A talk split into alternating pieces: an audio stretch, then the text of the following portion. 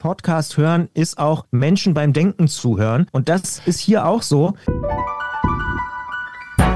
Herzlich willkommen zum Podcast Gut durch die Zeit, der Podcast rund um Mediation, Konfliktcoaching und Organisationsberatung, ein Podcast von Inkofema. Ich bin Sascha Weike und begrüße dich zur 100. Episode dieses Podcasts, der allerdings schon 103 Folgen alt ist. Und heute wird es etwas anders hier zugehen. Das geht auch jetzt schon seit einigen Minuten anders zu. Aber ich möchte trotzdem kurz die Einleitung nutzen, um deutlich zu machen, worum es heute geht. Denn es geht zwar auch um Mediation, aber eigentlich geht es viel stärker um Podcasten und digitale Sichtbarkeit. In diesem Schnittpunkt werden wir uns heute bewegen. Anlässlich dieses Jubiläums der 100. Folge dieses Podcasts. Der aufmerksame Zuhörer wird es gemerkt haben, dass die 100. Folge immer noch nicht erschienen ist, aber in Regelmäßigkeit schon weitere Folgen Folgen kam. Ich habe mir ins Podcaststudio eingeladen. Dr. Isabel Lüttgehaus, Mediatorin und auch schon hier zu Gast gewesen. Hallo Isabel. Hallo. Sie strahlt. Sie strahlt und ihr werdet das auf dem Foto dann sehen. Sie wird über die Maßen strahlen und daneben werden wir vielleicht etwas blasser aussehen. Gunnar Duvenhorst war auch schon hier und ist der Mann fürs Marketing und digitale Sichtbarkeit. Hallo Gunnar. Hallo, schön hier zu sein. Und zum ersten Mal ist im Podcast-Studio hier bei Inkofema Christian Bollert von Detektor FM, der mitverantworten muss, dass es diesen Podcast überhaupt gibt. Hallo Christian. Hallo, ich, ich, dachte schon, du sagst der Mann fürs Grobe. Nee. nein, nein.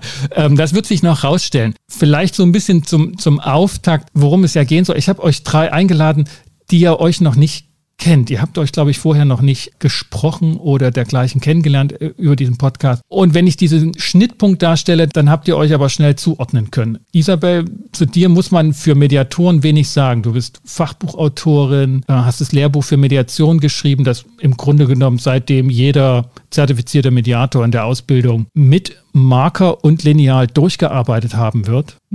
Hoffentlich. Ähm, also mit Sicherheit, ne?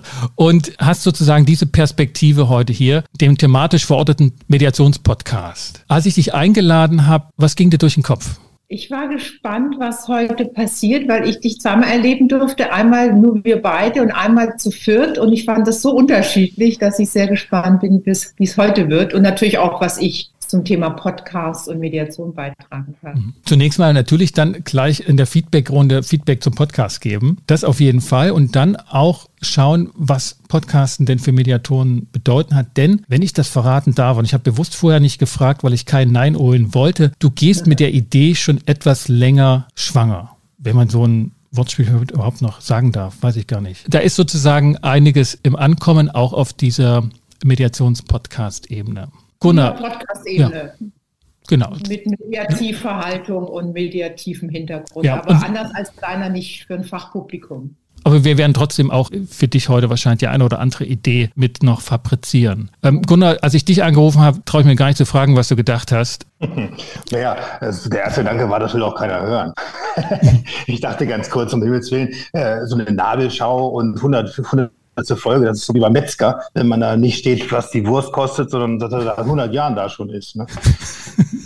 Das war ja immer problematisch. Aber dann habe ich äh, erst das Briefing gelesen und wie man es im Marketing so macht, erstmal sich beklagen und sagen, es ist doch Quatsch, dann die Sachen lesen und dann hoffentlich gute Beiträge bringen. Ja, und dann voll begeistert sein. Ja, ähm, absolut. Und sagen, das ist das Wichtigste, was mir diese Woche passiert ist. Dass ich äh, heute die 100. Folge begutachte und auch ein bisschen äh, hinter die Kulissen gucken darf. Das ist mhm. ja auch mal spannend. Ja, hinter die Kulissen schauen wird auf jeden Fall auch ein Aspekt sein. Und zu guter Letzt, Christian Bollert, wahrscheinlich vorher einen Podcast aufgenommen, nachher steht noch ein weiterer an. Du bist ja wirklich der Podcast-Mann in Deutschland. Auch wenn das nicht alle wissen, aber so ist es einfach. Ja, na, so weit würde ich glaube ich nicht gehen, aber wir machen schon viele Podcasts. So als Detektor FM sind wir, glaube ich, tatsächlich eher unterschätzt in der, in der Branche. Also mhm. wir haben sehr, sehr viele Partnerschaften, vor allen Dingen mit journalistischen Medienhäusern wie Brand 1, Spektrum, Monopol, dem mhm. Spiegel, der Süddeutschen und so. Und daran sieht man schon, dass wir, glaube ich, gerade wenn es um Themen geht und um journalistische Podcasts, doch ziemlich weit vorne mit dabei mhm. sind, ja. Und vielleicht nochmal die Jahreszahl, weil ich habe sie nicht mehr ganz im Kopf, aber seit wann du Podcast machst und seit wann es auch euch als Podcast-Produktionsfirma gibt, das ist nicht erst seit 2020, als die Pandemie ausbrach. Nee, nee, nee. Also wir feiern in den nächsten Tagen 13 Jahre Detektor. Also wir sind 2009 an den Start gegangen, haben 2008 die ersten Ideen und Konzepte gewälzt und waren da, glaube ich, tatsächlich vielen äh, lange, mhm. lange voraus. Und als wir zum Beispiel 2016 den Brand 1 Podcast gestartet haben, da gab es keinen Podcast von der Zeit, da gab es keinen Podcast von der Süddeutschen, da gab es keinen Podcast vom ja. Spiegel. Und viele, viele spätere Ideen beziehen sich auch auf den Brand 1 Podcast zum Beispiel. Auch relativ offen. Also wenn man so Jochen Wegner von der Zeit fragt oder auch die Spiegelleute oder auch Audible und so, genau. dann gibt es doch Bezüge zu Ideen und Entwicklungen, die wir mit angestoßen mhm. haben. Also dementsprechend, da ist schon was dran, dass wir sehr, sehr früh da waren. Vielleicht auch fast zu früh aus der Rückschau, aber äh, es hat mhm. genau gepasst. Also von daher, ich will mich gar nicht beklagen. Alles gut. Bevor ich und wir vielleicht so zu ein paar Hintergründen kommen und auch nochmal wahrscheinlich auch zu den Anfängen des Podcasts, als ich ne, bei dir und im Studio bei euch damals noch auf die Zwölf, der erste Konflikt-Podcast sozusagen meinerseits begonnen habe, weil das ist das, weshalb ich auch ein bisschen aufgeregt bin. Und, und ich bin nicht mehr ganz so häufig aufgeregt vor dem Podcasten, aber, aber heute war es schon so, als ich ja angeleiert habe, mich sozusagen von euch begutachten zu lassen oder zumindest ein Feedback geben zu lassen. Ihr habt wahrscheinlich in der Vorbereitung alle 99 Folgen nochmal gehört. Ja. Ja, ja. ja. Auch mehrfach in der sogar. Mehrfach. Auch, mehrfach. Ja. Ja. ja. Auch in der Reihenfolge, um sozusagen historische Entwicklungen nachzuzeichnen. Werdet ihr den Podcast weiterhin hören? Und wenn ja, warum? Was sind die Vorzüge? Also was, was lässt sich aus den unterschiedlichen Perspektiven dafür nehmen? Und da ihr drei also fragende Gesichter habt. Ja, ich, ich kann ja mal anfangen, weil ich glaube, alle, alle gleichzeitig was sagen wollen. Also aus meiner Perspektive und das ist ja eher so die Podcast-Macherinnen und Macher-Perspektive, ist es immer wieder im positiven Sinne erstaunlich, wie sehr man in die Tiefe gehen kann bei unterschiedlichen Fachgebieten. Also du machst in deinem Podcast ganz andere Sachen, logischerweise, als wir jetzt für einen breiteres Publikum machen und auch wahrscheinlich als das, was mhm. Isabel möglicherweise, habe ich da herausgehört, demnächst auch machen wird. Und ich finde es aber wirklich im positiven Sinne toll, immer mal in so Spezialgebiete abzutauchen. Das mhm. habe ich bei deinem Podcast, aber das erlebe ich auch bei vielen anderen Podcasts, oft auch bei Themen, mit denen ich mich sonst vielleicht gar nicht so sehr beschäftigen würde. Also mein Paradebeispiel ist da zum Beispiel immer bei uns das Gartenradio, der Gartenradio-Podcast. Ich bin kein Gärtner, ich bin, habe keinen grünen Daumen, aber wenn die über Schneeglöckchen abnörden, ja, ja, äh, dann finde ich das einfach super interessant und bin da so drin. Und so ähnlich geht es mir hier auch manchmal, dass ich so bei Episoden denke, ah, krass, darüber habe ich noch nie nachgedacht bei Mediation und Konflikten und so. Aber offensichtlich gibt es da ja, eine Fachöffentlichkeit, die da noch tiefer rein kann und so. Und da dabei zu sein, es gibt auch irgendwie so ein schönes Bonmot, ich weiß nicht, ob es jemanden gibt, dem das zuzuordnen ist, aber Podcast hören ist auch Menschen beim Denken zuhören. Und das ist hier auch so. Das finde ich irgendwie total interessant und da bleibe ich dann auch dran. Das ist dann wie so eine kleine neue Welt, die sich mir eröffnet, wie so ein im positiven Sinne ein cooles Kneipengespräch mit jemandem, der was macht, mit dem ich eigentlich relativ wenig zu tun habe, wo ich aber einfach interessiert bin und dann einsteigen kann. Auch wenn ich nicht alles verstehe, aber ja, also mehr als so ein oberflächliches Kratzen, sondern eher schon so da ist auch viel Tiefe so. Und das mhm. finde ich irgendwie ganz cool. Also, das finde ich ein schönes Bonbon. Das passt auch zu dem, worum es hier geht. Menschen beim Denken zuhören oder zum Lautdenken anregen. Also, ich, ich, ich mache immer noch so dieses Skript am Anfang, wie ich es bei euch auch gesehen und gelernt habe. Und es ist immer noch so, dass es nach fünf Minuten praktisch zur Seite gelegt wird. Und das war damals schon so, aber es hilft, den Einstieg zu wahren und dann zu gucken, gelingt es, ne? Gelingt es wirklich äh, laut denken zu können. Ja, ich kenne das auch. Äh, ich kenne das ganz gut, denn diese Sachen sind bei mir immer, da ich selber Musik mache und mich für Musik auch interessiere, höre ich immer sehr ungern diese typischen Radiosender. Äh, und deswegen höre ich immer Deutschlandfunk, Kultur und so weiter. Immer wenn Musik kommt, dann schalte ich es weg, weil die Musik ist anstrengend bei Deutschlandfunk Kultur. Aber bei Deutschlandfunk gibt es ja fast gar keine Musik. Äh, und dort wird man auch gezwungen, ähm, immer in neue Sachverhalte reinzutauchen. Und dann gibt es doch Feature-Ankündigungen und so. Und so ähnlich finde ich es bei Podcasts mittlerweile auch mit dem großen Vorteil, dass die Episoden ja auf einen warten. Das ist ja so ein bisschen wie der Zinseszins. Die, äh, du gehst darauf und äh, ich mache das auch gerne, dass ich mal mich total verliebe in ähm, How to Fail, zum Beispiel in England. Das lese ich, höre ich dann ein paar Mal, bis ich die Leute dann nervig finde und dann was Neues höre. Also ich bin immer so ein, hm, so ein, so ein, so ein Reintief, Reintaucher. Ich höre dann drei, vier Folgen Mhm. Und merke, jetzt habe ich mir die Schnauze voll. Aber ich merke genau die, diese Bandbreite an äh, mal Politik, Geschichte, Tagesaktuelles oder der Wissen-Podcast von Deutschlandfunk. Aber auch deiner, ne? wo man merkt, so, du hast ja auch eine riesen Bandbreite. Das ist mhm. Fach, Fachpublikum, aber da geht es ja auch viel um Psychologie, um Transaktionsanalyse, äh, um die Elemente von dein, deiner Mediation. Aber ähm, wenn ich das mal kurz noch ummünze, das vom Christian und was du nochmal bestärkt hast, das heißt, für potenzielle Podcaster, es kann gar nicht speziell genug sein, es findet ein Publikum, wenn es diese, ich sag mal, Tiefe und Leidenschaft oder was, wie man es auch benennen will, anpackt. Also man kann, man kann auch über noch detaillierter in ein Fachpublikum Podcast starten.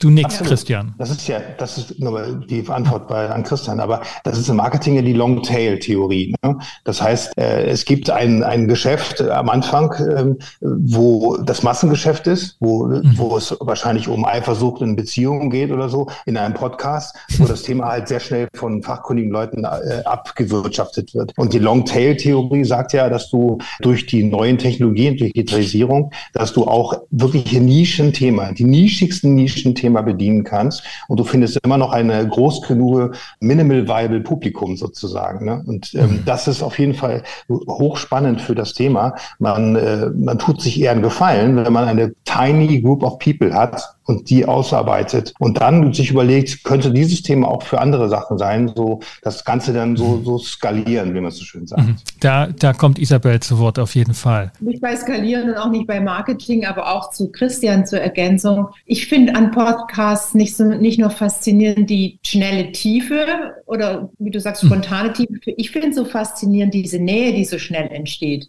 Und deswegen freue ich mich auch so aufs Podcast, weil ich schreibe ja viel. Dann schreibt man eben und Irgendjemand mhm. liest es möglicherweise auch, aber im Podcast, gerade mit Gesprächspartnern, kann man, glaube ich, eine ganz schnelle Nähe, eine echte Nähe herstellen, die ja. gleichzeitig auch Tiefe ermöglicht, aber auch den Zuhörenden ein anderes Erlebnis gibt, weil sie dabei mhm. sind. Also dieses beim Denken zuhören, beim Lautdenken zuhören, aber auch wirklich dabei sein. Und das fasziniert mich so am mhm. Podcast. Ich höre relativ viel so ich nenne es mal Spaß-Podcasts und selbst normale Interviewgespräche, die lassen so eine Nähe zu und so, eine, so was Persönliches. Und ich darf dabei zuhören, das fasziniert mich. Christian, ich habe mir vorgenommen, auch dass ich auf jeden Fall so auf, ein, auf mein Schmerzpunktthema zurückkomme, nämlich Tonqualität und Aufwand für das Podcasten ist es heute im Gegensatz zu den Anfängen oder auch wie ich es bei euch erlebt habe, wesentlich einfacher geworden, jemanden ans Mikro zu bekommen und dann mit halbwegs gutem Ton. Du hast jetzt noch mal so reingehört auch. Wie geht's dir so mit also mit deinem professionellen Ohr? Ist es erträglich? Kann man sagen, okay, wenn es ein Nischenthema bleibt und nicht die ganze Welt belästigt wird, kann man es aushalten oder sagst du an sich heute so nicht mehr? Äh, ich würde sagen, es ist schon okay. Wir würden da, glaube ich, schon uns noch versuchen, noch mehr äh, Mühe in, in, die, in die Audioqualität zu setzen, weil wir einfach die Erfahrung gemacht haben, das stimmt. Also ist es, glaube ich, beides, beides gleichzeitig. Also es ist immer leichter, Gesprächspartnerinnen und Gesprächspartner dazu zu kriegen, sich mitzuschneiden, Mikro anzumachen. Wir alle kennen das jetzt seit zweieinhalb Jahren, irgendwie in Videokonferenzen zu sein und die Audiospur noch mitzuschneiden und so weiter. Aber ich sag mal so, noch den letzten Extrameter zu gehen und vielleicht dann doch noch mal eine eigene Spur zu haben, die dann einzeln abzumischen. Zum Beispiel dann ein, ich markiere mir eine Stelle in meinem Text, während die anderen reden, einfach ausblenden zu können und so. Das ist dann am Ende für die Hörerin oder für den Hörer, glaube ich, doch nochmal ein Gewinn in der Postproduktion und so. Und ich glaube, da ist natürlich noch Potenzial. Ich verstehe aber natürlich auch, dass es immer, glaube ich, so ein bisschen so ein Kosten-Nutzen-Abwägen ja auch ist, weil das macht wahnsinnig viel Extraarbeit. Also das ist schon so, dass das ist Zeit, die man nicht einfach so geschenkt und bezahlt bekommt und die auch wir in, in unsere Produktion natürlich bewusst reinstecken. Und nicht umsonst haben wir irgendwie Audioproducer und Audioproducerinnen, die den ganzen Tag nichts anderes machen, als darüber nachzudenken, wie es vielleicht noch ein bisschen besser klingen kann, welches Tool vielleicht noch besser ist als jetzt ein klassisches Videoconferencing-Tool, dass man reiner Audio-Conferencing-Tools nimmt, zum Beispiel so wie Session Link oder Studio Link oder so. Das sind Überlegungen, die wir natürlich haben. Und da würde ich schon sagen, da ist noch Luft nach oben. Aber ja, die 200. Folge kommt ja bestimmt. Ne? Ja, du, Hintergrundinfo, ich habe ich hab ja mich an Session Link und Studio Link auch rangewagt. Ich habe dazu auch nochmal ein Coaching auch bei euch genommen, kannte die, die Abläufe so halbwegs, wären neue Routinen gewesen. Da merkte ich schon, das fällt mir schwer. Aber das ta tatsächlich, du sagst, ne, dieser Aufwand und Nutzen, dieses, das ging dann zu dessen Lasten, zumal die wenigen Folgen, die ich mit Session Link gemacht habe, bei denen, die ich nachgefragt habe, nicht aufgefallen sind mit einem besseren Ton. Aber wir haben es hier jetzt vor uns gerade gehört, ne? Du hast dich zugeschalten und es war sofort klar, da ist, da ist ein Studio, da ist einfach eine ganz andere Qualität da von der, von der Stimme und das ist schon ein angenehmeres Hören, auch weil natürlich viele mit Kopfhörer hören. Also das, das genau, bleibt. Glaub, es ist ein bisschen subtiler. Ne? Man, man, man kann es, glaube ich, nicht so richtig festmachen, aber man, wenn es wirklich gut gemacht ist, merkt ja. man es einfach nicht. Ja. So. Und ich glaube auch, deswegen, das ist so ein bisschen widersprüchlich. Wir sehen es ja auch im Heute-Journal. Heute werden Leute per Skype ins Heute-Journal geschaltet. Das war vor drei Jahren undenkbar, dass das jemand macht. Da wurden drei Ü-Wegen losgeschickt, bevor irgendwie äh, jemand per Sky, äh, Skype oder Zoom mhm. oder sonst irgendwas äh, zugeschaltet wird in die Tagesthemen oder Heute-Journal. Mittlerweile akzeptieren wir das ja auch. Und es ist auch im Fernsehen häufiger mal eine schlechtere Tonqualität oder so. Mhm. Gleichzeitig ist, bleibt es so, im Kopfhörer wirkt einfach ein ja. gut eingestelltes Mikro noch mal ein bisschen besser als mhm. das aufgenommene Laptop-Mikro. So, das mhm. ist einfach so. Und äh, wenn ich dazu noch was sagen kann, die, ähm, äh, es ist immer der, der Vergleich oder der Unterschied. Äh, wenn man, wenn man das Gefühl hat, das klingt gut genug, wie ich es gerade mache, und die anderen hören das Ganze zusammen mit zwei, drei anderen Podcasts, die fantastisch klingen, dann fällt der Augenblick äh, des Apfels. Ne? Und, äh, und die Journey, wir sagen ja immer so von wegen, wo äh, erreicht äh, ähm, quasi das Produkt den Menschen. Äh, beim Podcast wissen wir ja, dass sehr viele Leute im Auto fahren oder eben äh, unterwegs sind. Dann hast du manchmal auf, äh, dann drehst du es auf und dann hörst du mit immer schrille Sounds, super laut, weil du im Auto fährst. Also da gibt es sehr, sehr viele Situationen, wo man merkt, mir sagen immer sehr viele, Kunden wie auch ähm, Freunde, na ja, das passt schon, das muss ja gehen und so weiter. So kompliziert ist es nicht. Äh, und ich sage denen immer, du konkurrierst mit, mit, mit Brand 1. Ne? Du mhm. hast irgendwie, das, das denkt man zuerst nicht, aber das passiert, weil du bist halt auf der Plattform, du, du publish. Äh, und insofern das ist ja immer der große abschreckende Augenblick, dass man sagt, so, ich habe gar keine Lust, jetzt in, in Equalizer und, und Schallschlucker und so zu investieren. Ähm, da gibt's ja mittlerweile auch Dienstleister. Aber ein gutes Mikrofon, das setzt sich so langsam durch. Das merkt man. Auch je öfter man eingeladen wird bei Podcasts, sagen sie immer, bring Mikrofon mit und so. Ja. Früher hieß es nur, hab die Hafgesur in Ordnung. Und, und trink nicht so viel Bockbier vorher. ja, das hat sich geändert. Okay, ich, ich schwenk mal rüber von den, sag mal, technischen Sachen hin zu den inhaltlichen. Und, und da geht es im Mediationspodcast oder auch um Konflikte, natürlich im Sinne von Konfliktcoaching, Organisationsberatung. An dich, Isabel, die Frage, welches Feedback äh, magst du so nach den 100 Folgen, von denen du vielleicht zumindest zwei, in denen du da warst, die mitbekommen hast, sagen, wo, wo kann ich noch eine Schippe drauflegen? Was soll vielleicht weniger passieren in Zukunft und was soll so bleiben? Also ich liebe es, wie du Pausen aushältst. Das wird für mich eine schöne Übung. Ist es schon in Mediation, Ruhe zuzulassen, Pausen zuzulassen, weil das nicht meinem Naturell entspricht. Und das wird auch in Podcasts eine Herausforderung. Da bist du sehr gut. Ich persönlich, das ist, passt nicht gut zu heute, gebe ich zu. Ich fand es einfacher, mit dir alleine den Podcast zu machen, als mit vielen anderen, weil ich. ich, ich kann die anderen beiden, die haben ohnehin wahrscheinlich noch ja, ich glaube, die sind auch busy. die sind auf dem Sprung. ja, wir müssen los. Wir, da konnten wir tatsächlich mehr, äh, wir kannten uns ja vorher nicht. Schneller Beziehung aufbauen und mehr Tiefe auch zulassen. Und andererseits war es mit denen mit zu viert auch so ein breiteres Spektrum. Also ich denke, beides ist wichtig. Ich bin ja selbst vom Fach, aber ich habe von wirklich zahlreichen in Ausbildung gehört, wie sehr hilfreich sie unseren Podcast, unsere Podcast-Folge zu Einzelgesprächen fanden. Mhm. Und zwar von uns beiden. Das war ja nicht ein Interview, sondern es war ja ein mhm. Fachgespräch, nenne ich es mal. Da wurde mir nochmal klar, wie wertvoll das ist, weil in meiner Ausbildung natürlich vor 100 Jahren gab es sowas noch nicht und auch in vielen anderen, die in den letzten Jahren Ausbildung gemacht haben, mussten, durften Bücher lesen und eben die Ausbildungsskripte ähm, und so. Und das ist schon sehr, sehr wertvoll. Und ich würde sagen, weiter so. Weiter unterschiedlichste Menschen, was du machst. Und ich denke, die Themen hast du bald alle durch und du findest bestimmt dann nochmal neue und sonst fängst du nochmal von vorne an, weil sich wahrscheinlich in vielen Themen auch viel getan hat in, in den letzten Jahren. Also, die Angst kann ich übrigens nehmen. Also mh. Themen gibt es immer. Ja. Das ist eine Angst, die haben wir auch immer am Anfang und denken, oh Gott, finden wir überhaupt 20 Themen für den Podcast? Und spätestens nach 100 Folgen merken wir, mm es hört nicht auf. Es ja. ist immer, es kommt immer was Neues dazu und äh, also darüber muss man sich keine Sorgen machen. Ja. Ich finde diesen Aspekt von dem äh, Lernen auch nochmal ganz spannend. Also für mich ist er natürlich jetzt nicht, sondern ich bin eher so der begleitende, wir haben dir ein bisschen beim Gehen geholfen äh, Typ. Aber ähm, wenn ich so zurückdenke an meine Lernphasen in der Uni und so, dann war ich auch immer ein sehr auditiver Typ. Äh. Habe immer versucht, viel zu hören. Mhm. Und ich kannte auch viele Leute, wahrscheinlich, weil ich selber so ein Typ bin, die so skurrile Sachen damals gemacht haben, wie irgendwie die Lerntexte auf Diktiergerät aufnehmen und sich ja. dann nochmal anhören und so. Und das ist natürlich hier eine viel, viel elegantere Form, in den Dialog zu kommen, eine Verbindung herzustellen ja. und so. Also ich glaube, dass das für den auditiven Lerntyp, und davon gibt es ja sehr, sehr viele Menschen, mhm. total hilfreich ist, dass es so solche Angebote gibt wie, wie deines. Ich wollte das auch gleich reinwerfen. Er hatte Angst, dass ich irgendwie das Feedback damit ähm, niedertrampel, aber tatsächlich Themen gibt es ohne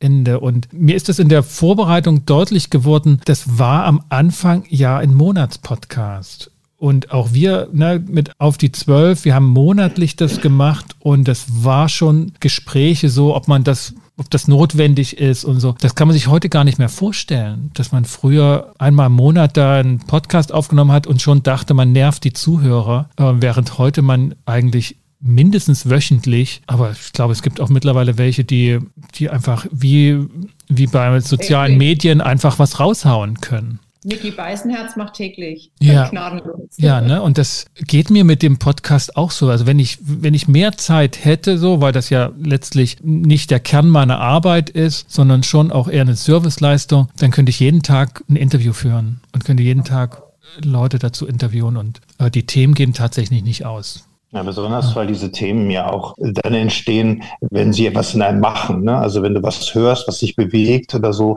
wenn du dann eine Meinung dazu hast, kannst du sehr schnell darüber einen Mikroblog schreiben auf LinkedIn oder eben einen Podcast vorbereiten. Das heißt, in dem Augenblick, die Leute wollen ja nicht nur Informationen haben, die wollen ja eine Story, die wollen ja die Emotionen. Was, was, was denkst du darüber? Was denkt äh, Günther Mohr darüber? Ne? Also diese Fragen sind ja das, je nachdem, äh, was der Inhalt ist. Aber insofern gehen die nie aus, weil wir immer Themen haben, die uns bewegen. Und äh, man kann ja auch fragen, was gerade in der Welt los ist und was macht dann Mediation damit. So, ne? Also mhm. ich finde, wenn man wach auf der Welt ist und seinen Kopf dabei hat, dann ist die Themenwahl das kleinste Problem. Ne? Mhm. Man muss sich wahrscheinlich der Workflow, also man muss sich hinsetzen und das so vorbereiten, dass man regelmäßig diese Themen aufbereitet vorbereitet und dass man einen Weg findet, dass man die so lazy discipline mäßig, also das, das ist ja Disziplin und Konsistenz ist ja sehr wichtig hier, dass man es mhm. schafft, das in seinen täglichen Workflow so einzubetten.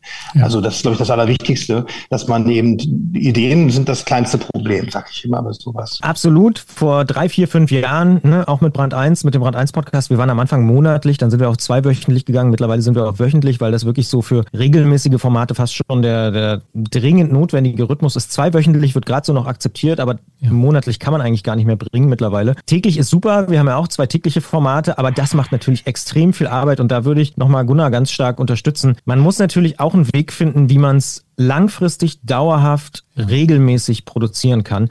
Und das ist auch ein Erfolgsrezept von Podcasts, ist diese, dieses Nutzerversprechen, jeden Donnerstag, jeden Freitag, wie auch immer, jeden Montag. Ja es kommt immer eine neue Folge, egal was ist. Ich liefere einfach dauerhaft. Äh, ne? Also Isabel hat es gesagt, irgendwie Mickey Beisen jetzt fast jeden Tag. Du weißt einfach, da kommt was und dann verlässt du dich auch drauf als Hörerin ja. oder Hörer.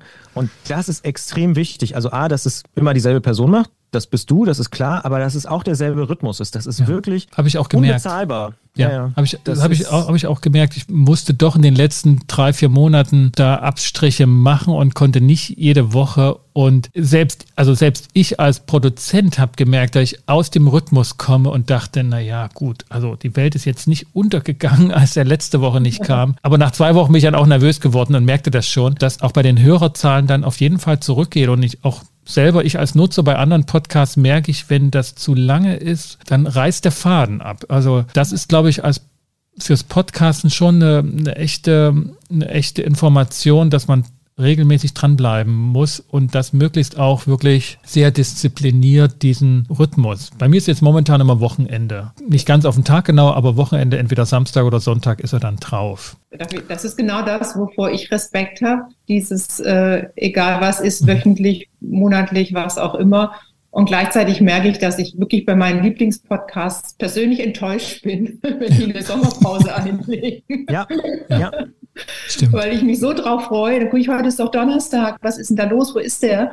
Ja. Ähm, und gleichzeitig weiß ich, dass, äh, wenn wir das ja nicht als Hauptberuf machen, sondern ich sage, sag, mhm. Hobby ist natürlich ein bisschen untertrieben, aber so als zusätzliche Beschäftigung, das schon mir Respekt einflößt, das wirklich so in der Taktung einzuhalten. Hm. Das bezieht sich auf alles, was man macht in der Kommunikationswelt mittlerweile. Ähm, wenn man mhm. mal ein bisschen Anzeige schaltet irgendwie und dann äh, wieder nicht, ist genauso tödlich, als wenn man irgendwie ein Newsletter schickt und dann nicht verschickt. Also in der heutigen ja. Zeit, das ist ja auch eine, eine, Qual, also Fluch und Segen zugleich, aber dieser Feed, die mhm. Content-Feed, äh, schiebt dich raus und, und du, die Leute verlieren dann irgendwann die Aufmerksamkeit, weil sie halt neue Sachen angeteasert bekommen in, in den Bühnen der Geräte oder der, der, der, der, Zeitschriften, die darüber sprechen und so. Also das ist ja auch ein, ähm, ein kostbares Gut, die Zeit der Leute für, für das. Äh, und ähm, das ist, wollte ich sagen, bei allem so. Also wenn, wenn man mit Marketing jetzt zu tun hat, äh, die Webseite einmal machen und nach zwei Jahren überlegen, dann mache ich einen Relaunch, ist genauso ja. schlecht. Ja. Insofern, man muss sich, also es gibt so ein schönes Zitat, Marketing ist zu wichtig, als dass man es den Marketingabteilungen überlassen sollte. Super. Und da ist was dran. Super. Also wir ja. alle machen Marketing äh, und wir alle müssen gucken, es, es war vor ein paar Jahren noch spannend zu sagen, wir sind hier Publisher oder wir machen Verlagsarbeit und so. Das war immer sehr spannend für alle. Aber die, mit dieser Demokratisierung oder mit diesem zu tun, kommt halt eine neue Aufgabe in die Stellenbeschreibung. Und deswegen muss man sich genau überlegen, welches Tool verwende ich, mit welchem Workflow, das sich bei mir passt. Mhm. Äh, und ich finde, es gibt da so eine Treppe. Du kannst einen Podcast machen, zum Beispiel, wie du es machst, sogar sehr gut machst, würde ich sagen. Du hast mich noch gar nicht gefragt, wie ich Ja, ich, ich wollte jetzt zum Marketing rüberkommen, aber die sind ja immer schon da. Die sind ja schon immer da. ja, stimmt, wir sind ja immer schon da. Du bist ja, du bist ja Marketing, ne?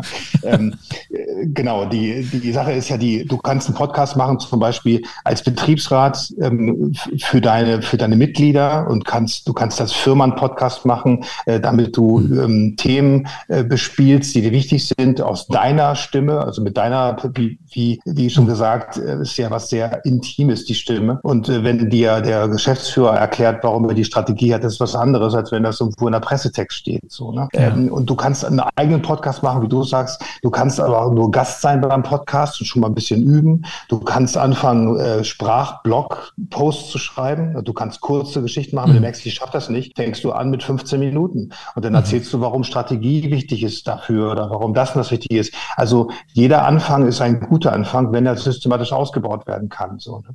Mhm. Äh, insofern, du kannst bis zu Sprachnachrichten, du kannst Kunden Sprachnachrichten schicken und das ist automatisch ein bisschen glaubwürdiger und vertrauensbildend. Ne? Das ist ja das große Thema bei Dienstleistungen zum Beispiel. Mhm. Du kannst das unterschiedlich groß skalieren. Du musst dir nur sicher sein, du musst das konsistent machen. Du musst eine Geschichte erzählen und du musst es regelmäßig mhm. machen und du musst dich äh, vorbereiten und musst das in dein Leben einbauen. Ne? Mal schnell anfangen mit drei Folgen und dann ein halbes Jahr keine, ist, ist das Recipe for Disaster. Das ist übrigens bei 95 Prozent aller Podcasts so, ne? Also das ja. gibt schöne Untersuchungen, dass ganz, ganz wenige, ich glaube wirklich nur 5% oder so, mehr als sieben Episoden veröffentlichen. Oh. Also das hast du schon geschafft. Und du hast 100 geschafft. Ja. Yay. Ja. Glückwunsch hier an der Stelle. Ja. Und das heißt aber, die, die mehr als sieben Folgen haben, die kommen dann auch immer bis zu 100. Ja, ja, na, nee, nee, nee, das nee, kann man glaube ich auch nicht so sagen. Aber das ist übrigens so ein anderes Ding, ne? Da gibt es relativ viele Leute, die sagen, wenn du was Neues machst, mach wenigstens 100 und erst dann kannst du irgendwie ein Fazit ziehen. Erst dann wirst du sehen, funktioniert das, oh. egal ob jetzt, ich ja. sag mal, was Gunnar gerade meinte, ob du jetzt mit Sprachnachrichten anfängst mhm. oder LinkedIn-Posts oder irgendwas. Mach mal 100 und dann kannst du ein Fazit ziehen. Aber vorher nicht, weil vorher wirst du nicht so richtig ja. wissen, ob es funktioniert. Ja, Isabel schreibt mit. Ne? Das ist die, die Info, ne? Ich habe hab 100 auch. Mach mal 100, genau. Das hat sich auch entwickelt, aber das ist aus in dem Podcast schon sozusagen das Ergebnis gewesen. Denn auch bei Auf die 12 haben wir am Anfang 20 Minuten gehabt. 20 Minuten. Und wir haben drei mindestens zwei Interviewpartner gewollt, ne? weil wir dachten, sonst wird das, sonst geht das nicht so. Und jetzt eine Stunde ist einfach völlig normal und wird auch gehört. Ne? Oder du hast Jochen Wegner angesprochen, ne? der Endlos-Podcast, fällt mir gleich der Name nicht ein, aber alles, alles gesagt. gesagt. Vier, fünf Stunden. Und, und die Leute hören das wirklich wie wie verrückt. Also daher, das ist schon wirklich äh, gelungen, das stimmt, läuft. Ich würde nochmal bei Gunnar nochmal ein bisschen nachhaken, ne, der sich so ein, ein sehr gut auf jeden Fall schon mal hier, hier hingeworfen hat. Aber aus thematischer aber, Sicht. Aber. aber. bitte noch ein bisschen tiefer, wenn ich mal so auf das Thematische gucken darf. Ne? Also, weil ich, ja. ich bin schon bei mir ein bisschen in der Gefahr, vielleicht könnte ich sagen, so, dass ich mich so ein bisschen drin verliere in den Themen. Dass ich entweder zu spitz oder zu weit gefächert die Themenauswahl treffe. Die Perspektive von mir ist ja nicht nur sozusagen Mediation Themen aufgreifen, sondern es hat, hat einen Ausbildungscharakter. Ne? Also in dem Sinne ist es wirklich ein, ein, ein Marketing-Aspekt, dass ich auch Ausbildungsinhalte produzieren will für Kandidaten, ob nun in meinen Gruppen oder auch in anderen Gruppen. Und jetzt zum Beispiel nicht irgendwie ein News of Mediation Podcast hier mache, wo ich einfach irgendwie die neuesten Entwicklungen abgreifen will oder journalistisch berichte über Mediationsprozesse in der Welt, sondern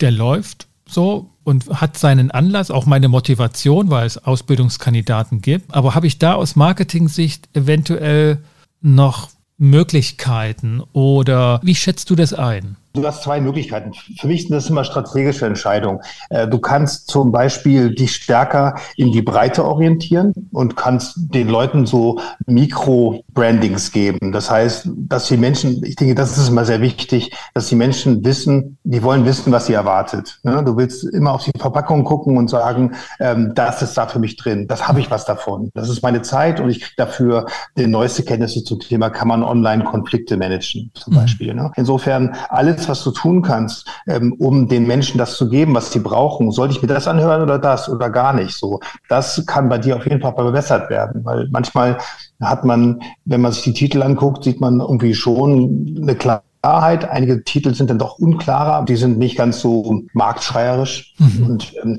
und bei manchen Episoden sind die Texte, die Beschreibungstexte, die extrem wichtig sind, sind äußerst nachlässig geschrieben. Zum ja. Beispiel bei einer steht 00011100. Ja. Da frage ich mich, ja. ist das ein digitaler Code? Bin ich schon zu alt dafür? Ich habe das nicht geschrieben, aber das, das ist wahrscheinlich ein digitaler Code. Aber ich habe das nicht im, im bringt ja. nichts, sich zu entschuldigen. Ich bin der ein, ich nee, kann es nee. auch niemandem zurück. Und ich glaube, ich habe von dir gelernt, dass man Feedback einfach so annehmen soll wie ein Mann und nicht quasi als weich Geschenk. Machen. Ja. ja, als ja. Geschenk. Ja. Also insofern es als Geschenk, genau.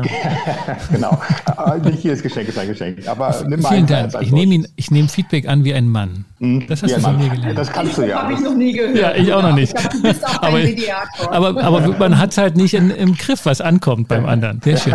ja, nee, aber jetzt im Ernst, die Verzettelungsgefahr ist immer groß, aber man kann sich ja. überlegen, ob man quasi bestimmte Formate so für sich definiert. Mhm. Zum Beispiel, dass man merkt, dass eine Talkrunde der heiße Stuhl, weißt du, die Leute brauchen manchmal so Leerhüllen, mhm. um sich da rein zu sortieren. Mhm. Äh, und das könnte man mal überlegen, weil manchmal liest man dann schon so, ah, da kommt immer mal so ein tiefes Thema mit einem Menschen, mhm. dann kommen die alten TA-Haudegen, die über ein Thema sprechen. Balling und Moore, also, genau.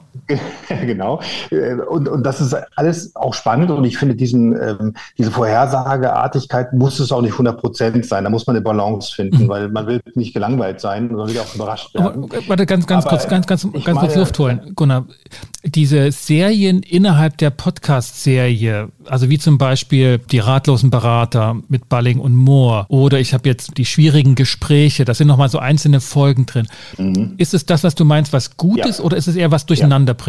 Das ist was Gutes. Ah, okay. Wenn man anfängt, die als Marken zu begreifen und versuchen zu featuren, noch einen zweiten Podcast zu machen, dann ist Verzettelungsgefahr, dann kann man das nicht mehr aufrechterhalten oder man trennt dann seine, mhm. seine äh, Audience. Aber ähm, genau das finde ich richtig. Also wenn man merkt, es kommt eine neue Episode von Die ratlosen Berater, dann, wenn man dann noch weiß, was das heißt, nämlich die Leute unterhalten sich über Themen, die Auslegware sind sozusagen, die noch nicht ganz geklärt sind, wie, wie man sie in Zukunft weiterführt äh, oder wie man dem angeht als Berater. Ähm, das finde ich mal schöne Formate, weil die helfen der Orientierung. Davon kann auf jeden Fall mehr. Machst du schon ordentlich, aber das ist gut. Hat sich jetzt so ein bisschen die Frage auch aufgetan, vielleicht auch nochmal, Christian, so du aus professioneller Sicht, Isabel, sozusagen aus Mediatorensicht, weil ich die Vorstellung hegte und ich merkte, wie sie sich beißt mit dem regelmäßig jede Woche, dass ich denke, naja, wenn das Format einem nicht interessiert, muss er das nicht hören. Dann, dann markiere ich das jetzt mal so als ne, ratlose Berater. Das gehört halt mehr so zu der transaktionsanalytischen Schiene und Mediation, das wird geparkt als Mediationsthema. Und wenn es ein Ausbildungsthema ist oder so ein konkretes Thema, ne, Einzelgespräche, Isabel, das ist so ein Punkt, das hat dann eher was so für Ausbildungskandidaten möglicherweise. Dann produziere ich ja eigentlich so auch die Vorstellung, ich muss das nicht jede Woche anhören, sondern ich warte auf meine, aber die, die warten, das funktioniert ja nicht, weil die dann weg sind. Also, ich hatte bei dir den Eindruck auch, dass die gezielt gefunden werden. Also bei unserem Einzelgespräch, das ist das Einzige, was ich jetzt gut beurteilen kann, hatte ich den Eindruck, dass manche Menschen Einzelgespräche oder irgendwas gegoogelt haben und das dann gezielt gefunden haben. Und dann dafür kann das wieder sinnvoll sein, das wirklich so ah. aufzusplitten. Auch so Basics aus der, mhm. nach der Ausbildungsverordnung und dann so ein bisschen äh, auf einer Metaebene vermutlich dieses äh, mit den Beratern und so. Ich finde Orientierung immer hilfreich, aber ich habe keine Ahnung von Marketing und keine Ahnung von Podcast. Wenn ich jetzt nur Konsumentin wäre, würde ich mich freuen zu sehen, ach, das ist wieder eins aus der Serie so und so. Kann dann frei entscheiden, höre ich einfach jede Folge als. Fan oder, oder suche ich mir ab und zu mal eine aus, je nachdem, was ich gerade brauche. Mal was Basic Ausbildungsverordnung und mal ein Gespräch zwischen zwei Beratern über Beraterthemen. Finde ich schön. So Der äh, Fachmann nickt und äh, hat bestimmt dazu was Konkreteres. Also, so, so ein Schwerpunktbenennung im Titel am Anfang, so meinetwegen Verhandlung oder Mediation oder Ausbildung, so, das könnte das nochmal besser sortieren, auch bei der Suche innerhalb der 100 Folgen und mehr. Das, ja, genau, nicht nur, nicht nur das Thema benennen, Einzelgespräche, sondern vielleicht auch sagen, das ist übrigens Teil der Grundausbildung zum zertifizierten Mediator. Jetzt mhm. nicht so umständlich, ja. dass gleich da ist, ah ja, das brauche ich, das kann ich mir anhören, weil ich jetzt mhm. gerade die Ausbildung mache.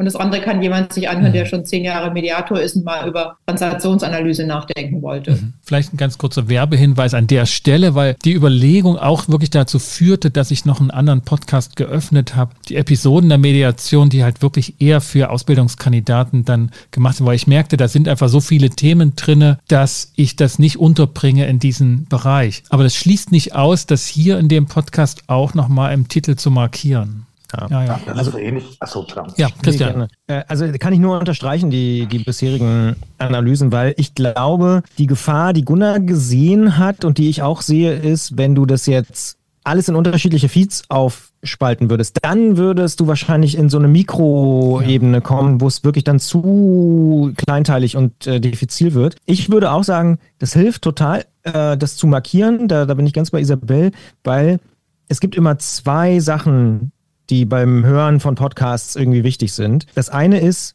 retrospektiv und da sehe ich so einen Podcast immer wie so eine Art Bibliothek. Du hast 100 ja. Episoden ja. und du weißt nicht, was drin ist. Und es ist extrem wichtig, die Beschreibungstexte, der hat Gunnar vollkommen recht, aber natürlich vor allen Dingen die Titel. Und wenn ich da schon weiß, das sind die ratlosen Berater und die finde ich irgendwie geil, weil der Name schon mal cool ist, mhm. dann höre ich da rein. Und dann suche ich mir vielleicht diese vier, fünf, sechs, sieben Folgen raus mhm. äh, und fange damit an. Und wenn ich dann das Universum gut finde, dann höre ich auch sowieso die anderen Sachen. Das heißt, das ist die eine Perspektive. Die andere Perspektive ist natürlich, die Leute, die schon alles von Episode 0 an gehört haben, die sind vielleicht ein bisschen anders drauf. Die mhm. kriegen eine neue Episode und fragen sich, ah ja, aber die ratlosen Berater, hm, der will ich eigentlich schon nicht wieder. hören.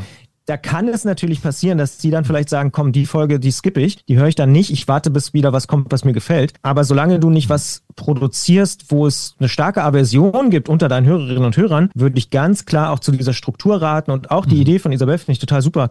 Ich sag jetzt mal so Grundausbildung davor zu schreiben oder mhm. Profi-Level, jetzt mal so gesponnen, mhm. weil dann weiß ich sofort, okay, hier geht's richtig tief rein oder wir fangen nochmal ganz oben an. Ist beides total hilfreich für halt unterschiedliche Menschen und gibt sofort so eine Orientierung, weil das wird ja passieren. Also du hast jetzt ja. über 100, irgendwann wirst du über 200, dann hast du irgendwie über 300 Episoden. Da dann den Überblick zu behalten und die für mich interessantesten Folgen rauszusuchen, geht natürlich ganz, ganz stark über den Titel. Dementsprechend ist so eine Markierung auch von Serien und so mhm. total sinnvoll. Und die Gefahr, dass die Leute, die dich schon ewig gehört haben, Abspringen ist geringer als die Chance, die du hast, wenn du es besser sortierst oder wenn du noch klarer machst, was du da äh, so an Serien drin hast. Und ja. du darfst natürlich nicht zu viele Serien machen. Also 100 Serien wäre natürlich auch Quatsch.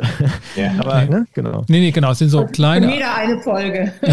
Aber Darf ich mal eine Frage stellen an, an äh, Christian? Los, genau. Zu den 100, äh, mit den 100 Folgen. Müssen Folgen durchnummeriert sein?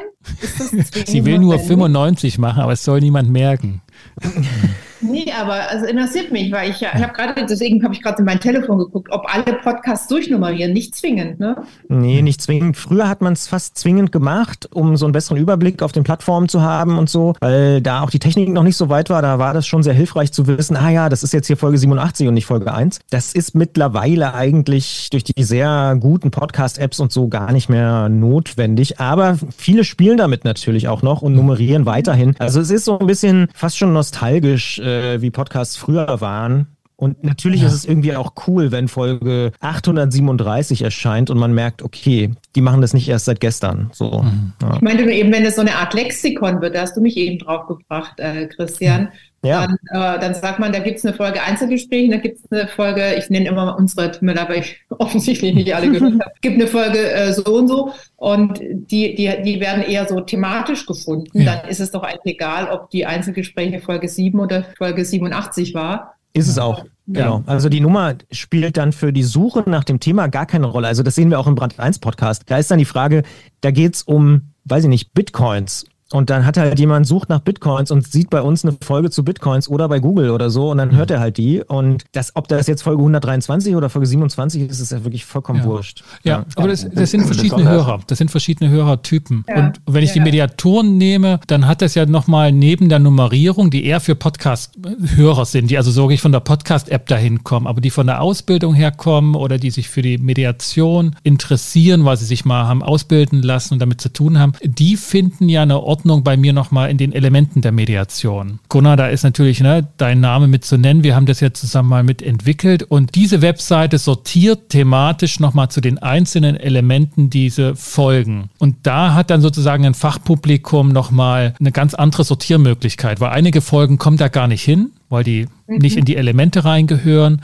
Und andere werden thematisch sortiert, ne, wo man sagt, okay, bei den, was weiß ich, Interventionen der Mediation, da kommen dann eben die Einzelgespräche und dann kommt dann auch andere Interventionen mit dazu. Also das ist nochmal von der Warte her auch noch eine andere Sortierfunktion. Nochmal die Frage, ähm, Isabel, bei den, bei den Nennungen der Episoden. Ich finde, manchmal geht der Trend ganz stark dahin, so ein Branding aufzusetzen in den ersten Sekunden dieser Podcasts. Wenn Leute noch nicht sicher sind, ob sie da bleiben wollen und hören das an, wenn dann die Musik schrill ist oder komisch ist oder zu lang, zu kurz. Das sind alles jetzt schon Sachen, die man so ein bisschen mit reinbringen soll. Und mich persönlich ist aber eine Geschmackssache. Wenn jemand sagt, ja, herzlich willkommen zu Folge 74, das ist für mich, weil die Brand 1 ist auch nicht so. Da steht dann ein geiler Titel drin, Schwerpunkt Marketing. Äh, insofern ist es auch ein bisschen so ein Branding-Aspekt. So herzlich willkommen zu Gut durch die Zeit. Oder heute geht's nur um das eine oder so. Diese, diese Sachen, da ist Folge 71 ist so wie die Schuhgröße des Sprechers. Ne? Ist nicht ganz so wichtig mehr. Ja. Ja, in der Audiospur würde ich Gunnar hundertprozentig recht geben. Da hat das gar nichts zu suchen. Ich meine äh, also, jetzt auch im Titel tatsächlich. Genau. Ja. Machen aber leider auch noch ganz viele Leute, habe ich gehört. Ja, ja. Mir gefällt ja nicht so gut, das ist ja gerade Mode, wenn die Podcasts, wenn so Gesprächsfetzen vorne hingestellt werden. Mhm. Das irritiert mich sehr, wenn da so mitten im Satz irgendjemand irgendwas sagt, bevor überhaupt die ah, Musik okay. kommt. Das ist gerade bei einigen Podcasts. Ja, das, das ist sogar bei dir so. Mach, mach ich, genau, das, das mache ich ja auch. Und ich habe das vom Podcast hören gelernt. Ja. Da weiß ich noch, kann ich mich noch ganz genau daran erinnern, als ich entschieden habe, dass ich das auch machen werde. Ähm, okay, das dann war, nehme ich zurück, was du gesagt hast. Jetzt wollte ich mal die Podcasts hören. genau. The Daily hat das gemacht und das fand ich einfach toll. Ich, ich mache auf Start Start und bin sofort reingeworfen. Und das war für mich damals auch eigentlich der, also das war wie so ein Augenöffner, dass Podcasten so direkt in den Kopf geht. Man ist sofort drin. Sofort, man ist sofort drin. Man, man braucht keine Anlaufzeit. Das, das ist auch wieder so ein Anlaufzeit. Ja. Nee, Gunnar, bitte. Ja, ja ich sage schnell, ähm, die, das ist so ein Ding, äh, wenn man das bei The Daily hört und da sagt jemand was Phänomenales über Obama äh, und das ist was ganz Knalliges und so, dann würde ich sagen, wow, äh, das ist dann so ein, das ist ein Teaser, der wirklich funktioniert. Wenn man das äh, automatisch mechanisch übernimmt und dann diesen einen Teaser aus einem Gespräch, was anders getaktet ist in der, in der, in dem Flow oder auch in den Aussagen, äh, so spektakulär äh, wie diese Obama-Sache, die kriegt kriegt man dann vielleicht da nicht raus, macht es aber trotzdem, weil man glaubt, das ist gut so. Also dann schlägt die Form den mhm. Inhalt. Das ist eine große Gefahr. Dann, dann habe ich nämlich das, was die Isabel auch äh, gesagt hat. Ein Satz, der vielleicht zur Hälfte irgendwie einen verwirrt und so ein bisschen überfordert, geht jetzt schon los, was ist denn hier los? Das habe ich auch schon ein paar Mal erlebt. Äh, dieser Effekt, der geht eben nur, wenn das ein richtiges Knallerding ist zum Einsteigen. Ja. Wenn es ja. gut gemacht ist, ist super. Mhm würde ich auch sagen, weil dann zieht es dich richtig rein. Wenn es wirklich so ein mittelmäßiger Ton ist und man vielleicht sogar das Gefühl hat, hat sich da jemand verschnitten, dann, dann, dann, dann, ist es nicht so gut. Ja. So, Aber jetzt, das, das als Lob, das ist, habe ich nicht, den Eindruck hatte ich nicht beim Reinhören in deine Episode. Oh, ich, so, ich, ich, ich, hätte jetzt allen Mut gehabt und, und nachgefragt, worüber redet ihr jetzt gerade? Ganz allgemein oder, ähm, aber das stimmt. Ich habe ganz allgemein geredet, weil ich offensichtlich nicht wusste, dass du das ja, auch das, machst. das war deutlich rauszuhören, dass, dass keine Folge, dass keine Folge hängen geblieben ist. Das ist mit der längste Teil der Arbeit, diesen Teaser rauszusuchen. Und ich merke, wenn ich ihn nicht finde, also das ist schon dann einfach eine, eine Routine. Ja, dann mache ich es trotzdem. Mhm. Da dachte ich mir, die Routine geht vor, aber ich nehme heute mit, lassen. Wenn es nicht. Routinen kann man auch brechen. Das schreibe ich mir jetzt auf. Aber das schreibe ja, ich mir jetzt das mal auf. Ja, ja. Schreibt ihr auf, Widersprüche musst du aushalten. Wir reden von Konsistenz und sagen im richtigen Augenblick auch mal, äh, da musst du, musst du nicht konsistent ja, Genau. Und von Disziplin und, und Struktur und dann aber auch wiederum Lazy. raus. raus. Okay, ja. nee, das ist hilfreich. Das, das hilft mir. das ist übrigens aber auch bei The Daily ja auch so, ne? Die brechen auch ständig ihre eigenen Konventionen, aber eben auch nicht zu oft.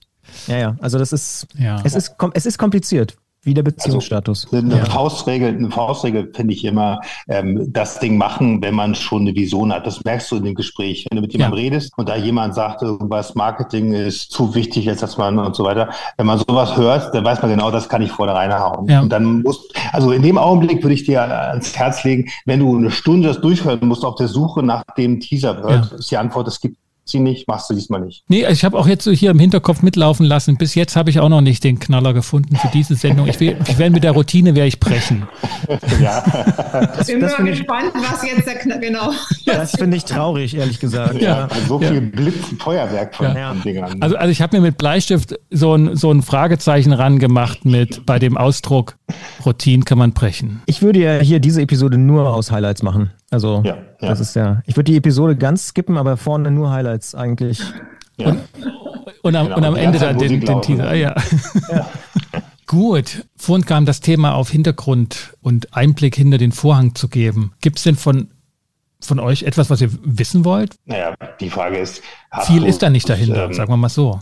Hast du jemals irgendwie, äh, was hast du dabei gelernt? Man sagt ja immer, wenn man Podcasts macht, dann lernt man wahnsinnig viel äh, über Themen, die man recherchiert, über sich selbst, weil man sich Gedanken macht, was die Hörer hören wollen und so. Was würdest du sagen nach 100 Folgen? Was hast du gelernt? Was hat das aus dir gemacht? Ich habe bestimmt einiges gelernt über mich und über Präsentieren. Also was mich schon immer wieder erstaunt ist, wenn es Rückmeldungen gibt, dass die Stimme angenehm ist zu hören und dass man der sozusagen durchaus folgt. Das hat mich schon überrascht also jetzt mal bezogen auf die Stimme, gar nicht mal jetzt, ob der Inhalt passend ist, sondern die Stimme, das, das kenne ich so, sage ich mal, aus meiner Biografie nicht, dass die Stimme irgendetwas war, mit der man mich immer irgendwie in Verbindung gebracht hat. Und das ist jetzt schon der Fall. Also das ist Aussehen kann man beim Podcast ja auch nicht glänzen. Eigentlich ja. schade drum, ne? Deswegen muss man ein Video, Video drehen gleich. Ja, also das ist. Kann ich das, bestätigen das mit der Stimme, Sascha. Ich finde die auch sehr angenehm. Was ich auch vorher sagte, auch diese Ruhe und diese Pausen. Ich glaube, früher hat man einfach nicht auf Stimme geachtet. Da wurde, es ja. nicht, wurde Stimme nicht thematisiert oder selten thematisiert. Und naja, oder die waren halt nur die Sprecher, ne? Es waren halt alles nur Radioclips. Also Audio hat ja erst eine Renaissance durch diese Sachen bekommen. Früher gab es dieselben Sprecher. Die, die einen klangen wie, wie Bruce Willis und die anderen beiden klangen wie die von dem anderen Film. Und die wurden immer gebucht. und heute achten die Leute halt stärker auf Stimmen und auch bewerten das auch. Ne? Das ist ja auch wieder schön, finde ich, dass man dann weiß, wie Sascha denn so klingt, sollte man mit Inko Weber zu tun hat. Also das ist ja auch ein, ein Riesenvorteil. Ne? Also wenn das ein, ein, ein professioneller professioneller Sprecher, Sprecher spricht und dann sich ja. nicht verhaspelt, sondern alles so durchdödelt und dann kommt, kommst du plötzlich auf und bist eine ganz neue Person. Ne? Das, diese, mhm. diese Hürde hast du genommen. Das finde ich ganz mhm. cool. Ja, und das hat Isabel ja auch gesagt. Dadurch entsteht ja auch Bindung. Also genau. das finde ich so, so toll, dass man beim Hören und gerade beim Podcast hören so eine krasse Nähe aufbaut. Dadurch, dass man ja auch eben viel mit Kopfhörern hört und sich ja. darauf einlässt und eine halbe Stunde oder Stunde auch sich mit der Person ja auch beschäftigt. Und es kommt ja, es ist ja auch irgendwie so eine Binsenweisheit, aber es ist doch ja so, es kommt ja nicht nur Inhalt rüber, sondern man spürt ja auch ganz viel von den Menschen. Mhm. Ist der gestresst? Äh, ist der irgendwie entspannt? Macht der längere Pausen? Ist er ein bisschen krank? Äh, ne? Kommt er aus dem Urlaub? Also da wird ganz viel mittransportiert und manchmal, das geht beim Podcast ja gar nicht anders, erzählt man ja auch Dinge, ja. die vielleicht jetzt nicht direkt was mit dem Thema zu tun haben, aber die irgendwie gerade passen oder so. Und das ist, glaube ich, was, was wirklich so in der Form, finde ich, nach wie vor eigentlich kein anderes Medium kann, ähm, wie Podcast. Mhm. Das passiert nicht in einem YouTube-Video oder einem Fernsehinterview oder einem Blogbeitrag oder so. Da wird wirklich noch viel mehr mittransportiert und das finde ich irgendwie cool. Und ja, mhm. das Kompliment kann ich nur weitergeben. Also ich finde auch, mhm. deine Stimme ist toll, aber ich finde auch extrem viele Stimmen mittlerweile toll. Also da gebe ich Gunnar recht. Ich glaube, die Vielfalt ist viel größer geworden. Ich fand früher immer Patricia Pantel, ich weiß nicht, ob ihr jemand kennt, äh, die hat so eine ganz hohe Stimme bei Radio 1 und früher Fritz. Die fand ich schon immer cool, aber damals hieß es auch, oh, die hat nicht so eine tiefe, sexy Stimme, wie sie normalerweise Frauen im Deutschlandfunk haben. Ja, meine Güte, ich fand die aber immer authentisch und cool. Mhm.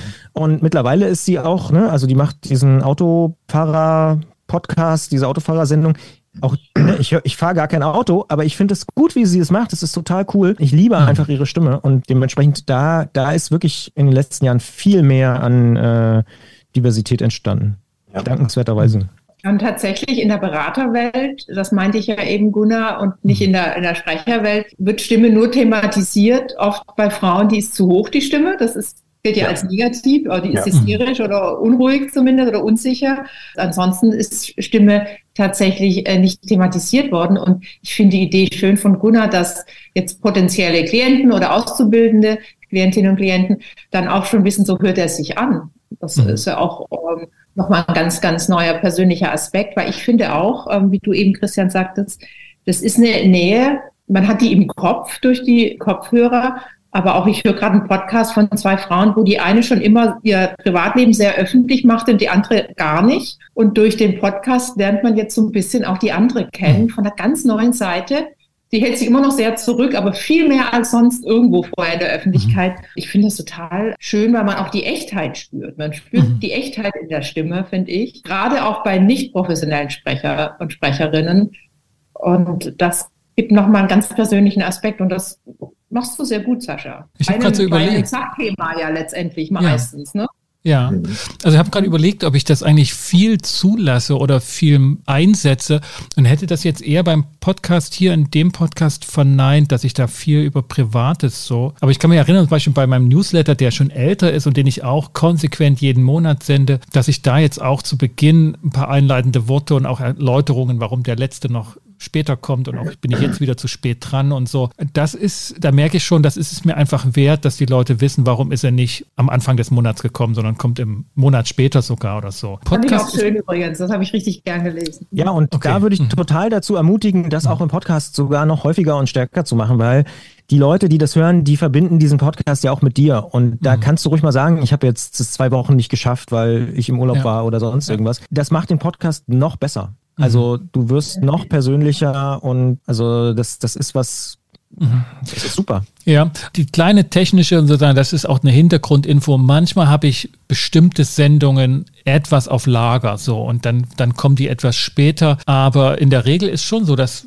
dass praktisch in der Woche ges gesprochen und aufgenommen und veröffentlicht wird. Äh, und dann ist das durchaus möglich. Aber tatsächlich habe ich das nicht sehr, ähm, nicht sehr stark eingesetzt. Noch einen zweiten Punkt, den ich äh, auf jeden Fall gelernt habe, war diese Routine zu entwickeln, dass es heute relativ schnell geht und, und auch in der Rückschau gemerkt, dass der Aufwand für den Podcast viel geringer geworden ist als am Anfang und da bin ich heute echt froh drüber. Ne? Also, dass ich nicht mehr zu Detektor FM gehen muss und dort ein, äh, ein Studio. Hallo? Und, ja, ne? und, und so, sondern das war ja dann wirklich in der Pandemie der Wandel, wo ich, wo wir gesagt haben auch, ne, das klappt mit dem Konflikt-Podcast nicht mehr, den, den müssen wir einstellen, was schmerzhaft war, aber völlig richtig, also nach wie vor. Und ich dann die Gelegenheit genutzt habe oder, oder nicht genutzt, sondern das ging ja parallel, dann gesagt habe, ich mache einen eigenen Podcast mit ne, händisch, äh, semi, ja, nicht, nee, nicht mal semi-professionell, sondern jetzt einfach äh, loslegen, oh. dem Setup, was dann einfach äh, da war. Und dann ging das doch so, dass es relativ schnell ist. Und heute, so würde ich sagen, vier Stunden pro Episode und das ist, das ist okay. Also damit will ich Isabel sozusagen dir ein bisschen, also auf jeden Fall Mut machen, dass das weniger wird, was es am Anfang an Aufwand bedarf. Was schwergängig am Anfang ist, wird dann später sehr viel leichter und das schon ab Folge 5. Abfolge 100 bezeichnet. nein, nein, nein Abfolge 5. muss ich auf jeden Fall schaffen, da bin ich zuversichtlich. Und ich würde tatsächlich auch vorproduzieren, weil es auch Zeiten gibt, wo ich es einfach nicht hinbekomme, damit ich ein paar auf Halde habe, sozusagen, die äh, nicht aktuell mhm. sind, also nicht Themen aktuell sind, sondern. Ja, aber auch da kann man ja, dann weiß man ja schon, ich sag jetzt mal, Folge 7 und 18 vorproduziert und Folge 7 soll herkommen, dann kann man ja da schon sagen, in der nächsten Folge geht es dann um das. Also diese Bezüge und so, das ist wahnsinnig wichtig. Also das lernen wir ja. immer wieder. Das, das ist nochmal ein Stichwort, das ich sträflichst vernachlässige. Diese Bezüge herstellen. Das, hast du da einen guten Tipp innerhalb des Podcasts? okay. Schreib dir auf, machen. Machen. Schreibe ich dir auf. Das würde ich mich nicht trauen, weil ich Sorge hätte, dass, dass, es, dass ich es nicht einhalten kann. Dass ich in der nächsten Folge spreche, ich mit ja. so und so und dann klappt das nicht. Ja. Und dann kann man hoffen, die, die Zuhörenden sind vergesslich. ja, aber auch das machen wir zum Beispiel auch im Brand 1 Podcast. Mhm. Klar, das kann passieren. Man ist verabredet und es klappt dann irgendwie nicht oder so oder man wird krank oder so. Ne? Kann ja alles Mögliche passieren. Aber dann kann man ja trotzdem sagen, weiß ich nicht, wir sind verabredet mit. So. Und dann kann man auch beim nächsten Mal sagen, hm, ich hatte angekündigt, aber diesmal noch nicht, dauert noch eine Woche oder so, ja. ist auch sympathisch. Und äh, ja, finde ich auch, wenn ich das selber woanders höre, denke ich überhaupt nicht, oh, doof, sondern. Ja, ach, warum nicht, ja. Ja, genau. So. Das Recht, man muss da lockerer sein. Ja, so ist das Leben. Ne? Ja, genau. Das nehme ich nochmal mit. Das ist auf jeden Fall ein guter Hinweis, Bezüge aufeinander nehmen, weil sie weil sie auch thematisch ja da sind. Also was ich auch so auf jetzt, alte Episoden und so, ne? Genau. genau. Also das haben wir doch schon mal in der Episode mit ja. hm, hm, besprochen. Und wer da noch tiefer einsteigen will, der kann da noch mal reinhören oder so, weil das führt auch dazu, dass die Leute noch mehr deine Podcasts hören. Mhm.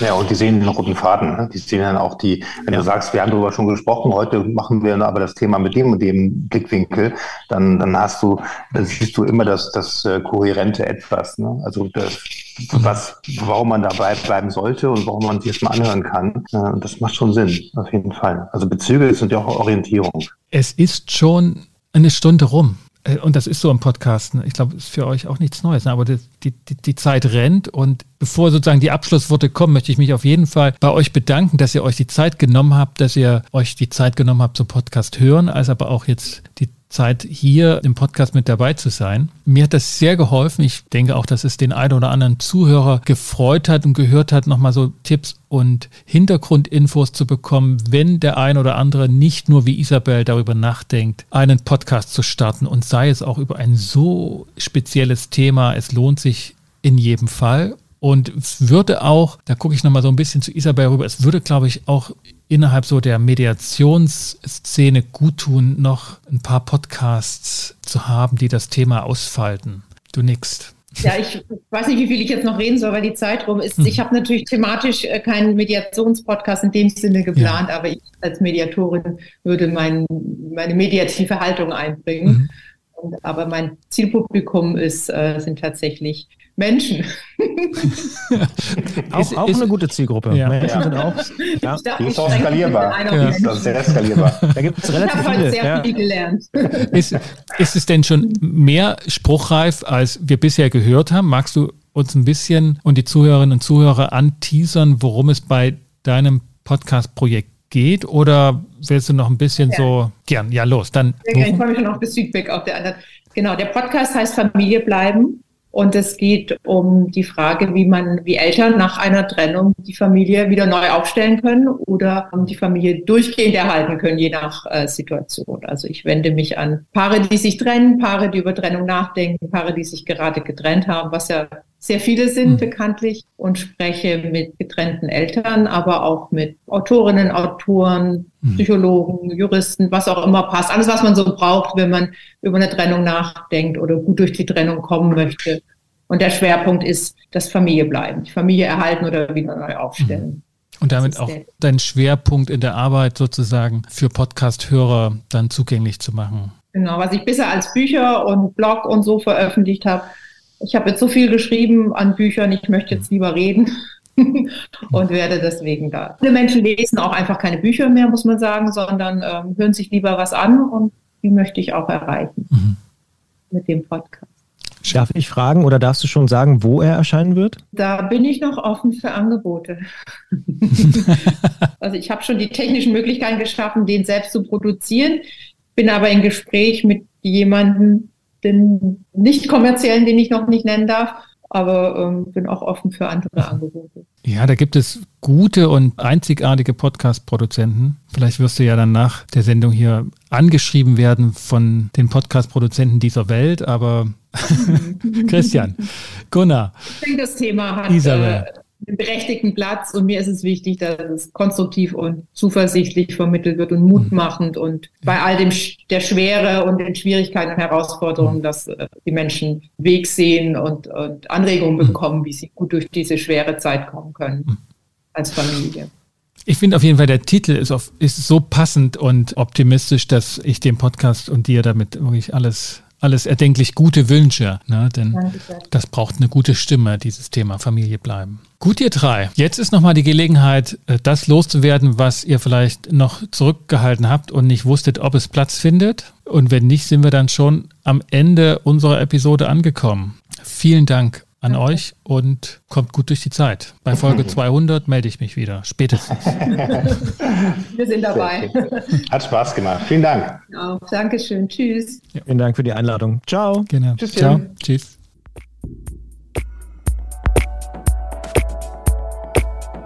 Das war die hundertste Folge von Gut durch die Zeit.